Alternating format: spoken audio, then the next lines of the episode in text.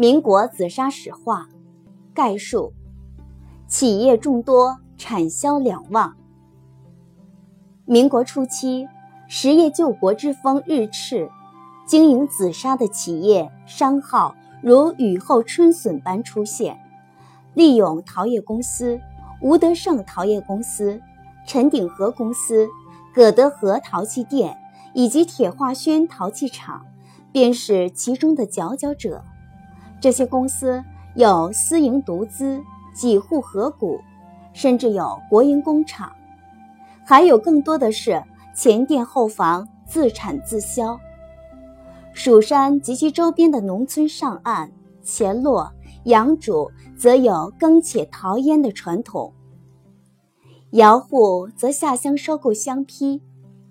由于紫砂广受欢迎，明壶奔走天下半，除供应国内市场，还远销国外。因此，大企业、大窑户纷纷在上海、无锡、杭州、天津、青岛等开店销售。葛德和、鲍鼎泰还走出国门，在日本、新加坡设店，做东洋生意、南洋生意。乃至远销欧美。利永等大紫砂公司生产、经销、管理得法，聘请名匠制坯、陶刻，并自己建有龙窑，还有自己的注册商标和自己的发行所，可以说是厂供销一条龙。一九一五年，紫砂成立同业工会。一九三六年是紫砂生产最兴旺的一年。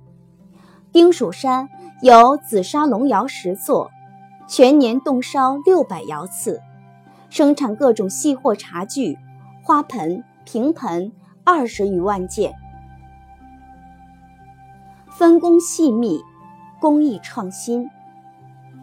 民国初期，丁蜀山窑厂陶业已分成钢业、黑货、砂货、锡货及紫砂等不同品种。而紫砂生产也形成炼泥、制坯、刻字、焙烧、包装等专业分工，产品又分粗货、细货和上当货三类，每类又分正次品等级，在工艺上也颇多创新。一九一六年，利用工业化工原料氧化钴、氧化锰等配成。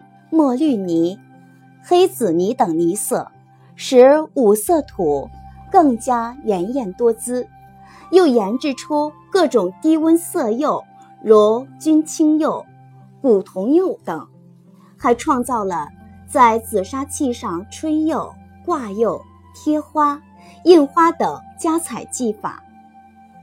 一九一八年，为适应暹罗生意。又利用金刚砂做抛光，使砂壶表面光滑如镜，谓之车光壶或抛光壶。至于造型方面，更是新品迭出，如大士、多球、传炉等，有的已成经典。品种方面，除壶、杯、盆，还发展了雕塑、平顶。在陶刻方面，有一批书画家参与，并在壶上一面刻字，一面刻金石锁等图案，形成了民国装饰的独特风格，可谓继承、创新、全面发展。